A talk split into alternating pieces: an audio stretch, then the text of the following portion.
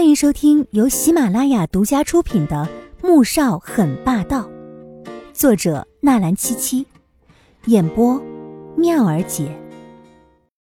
第二百九十三集。不会，哼，他是什么样的人，你还不清楚啊？你忘了如锦被绑架的事情了？这都是为了让你嫁入穆家。如锦遭的罪已经够多了，你就让爷爷放过他吧。苏俊阳一边冲着苏画愤怒的低吼，一边听着隔壁传来季如锦的痛哭，心也跟着撕扯一般的痛起来。他很想冲到隔壁，抱着她，好好安慰她，可他没有这个资格，甚至也没有脸去见她，因为这一切都是他的爷爷做的。你不能胡说，俊阳，你不能胡说。苏画整个人已经发抖起来，他拼命的摇头，不敢相信，可是心中已经相信了苏俊阳的话。我胡说？哼，你知道吗？这是我亲耳听到的，否则你以为我是疯了吗？苏俊阳愤怒的叉着腰，在病房里面像只暴走的狮子似的。他没想到自己曾经那崇拜的爷爷，竟然恶毒到这种地步。苏画猛地回过头来。眼底满是痛苦之色，齐康这才回过神，一把抓住苏俊阳，冷冷的瞪着他：“俊阳，你冷静一点，这件事情和小花没有关系的。”苏俊阳冷静不下来，当他发现自己的爷爷屡次加害季如锦时，他快要崩溃了。一个是从小将他带大的爷爷，另一个，是他爱着的女人，而最让他无法接受的。他引以为荣的爷爷，竟然会在背地里面做出这种阴损恶毒的事情。姐，你以为是你救了如锦吗？你不过是在替爷爷还他造的孽债。苏俊阳一把推开齐康，愤怒的瞪着苏画，低吼着。话音落下，齐康直接一拳头便挥在了苏俊阳的脸上。她是你姐，你没看到她现在躺在病床上吗？苏俊阳。你就是个混账东西！苏俊阳被齐康打醒，抱着头，泄气的坐回沙发上。姐，对不起，我刚才都是胡说八道的，对不起。他抓着头发，低声道歉。事情怎么会发展到现在这种地步呢？苏俊阳却不知道他这是不是在胡说八道了。当初季如锦被绑架，要不是穆萧寒及时找到，也许就被活活折磨死了。到时候，整个苏家都会为他陪葬。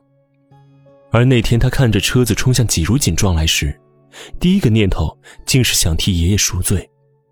现在苏俊阳告诉他，爷爷和纪少云合伙陷害季如锦，就连他孩子也流产了，也是爷爷找人做的。他到底在执着一些什么？因为不甘心自己的十年等待，却输给一个处处不如自己的季如锦吗？小花，别哭了。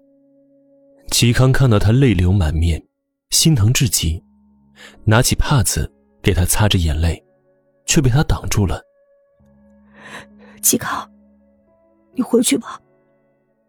以前我不会和你在一起，以后更不可能。所以，你不要再来了。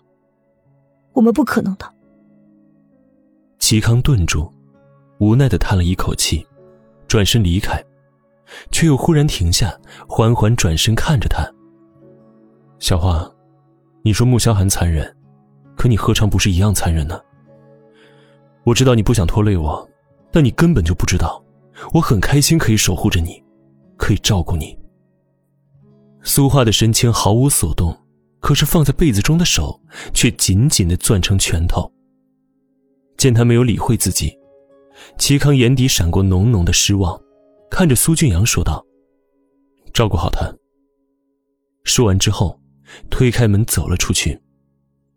苏画深吸一口气，看向苏俊阳：“去把阿涵叫过来，我有话想问他。”姐，这个时候你还想逼着他离婚呢？苏俊阳抬起头，有些不敢置信的看着他：“去吧，我有事想和他说。”苏画的声音已经有些疲惫了，淡淡的重复了一句。苏俊阳叹了一口气，还是走了出去。隔壁病房里，季如锦哭累了，便睡过去，却紧紧抓着穆萧寒的衣服，不肯撒手。萧寒哥，我姐有事想和你说，你能去一下隔壁吗？苏俊阳的目光不由自主的落在床上的季如锦的身上，见他脸色苍白如纸，脸上的泪痕还没干，即便是睡着了，眉头也是紧皱着。穆萧寒揉了揉眉心。轻轻的将季如锦的手拿开，这才起身走了出来。有事吗？进了病房，穆萧寒挑挑眉，声音有些冷：“俊阳，你先出去吧，我想和他单独说会话。”苏画看向苏俊阳，待苏俊阳离开，这才看向穆萧寒：“能帮我把床摇起来吗？”穆萧寒皱了皱眉，还是走过去将床摇了起来。让他靠坐着。阿寒，坐吧。我们很久没有好好说过话了。苏画轻轻的拍了拍床铺，穆萧寒却走到对面的沙发上坐下，看着他的目光微沉。阿寒，我想知道，你有没有爱过我？苏画心中一直十分疑惑。本集播讲完毕，感谢您的收听，记得点赞订阅哦。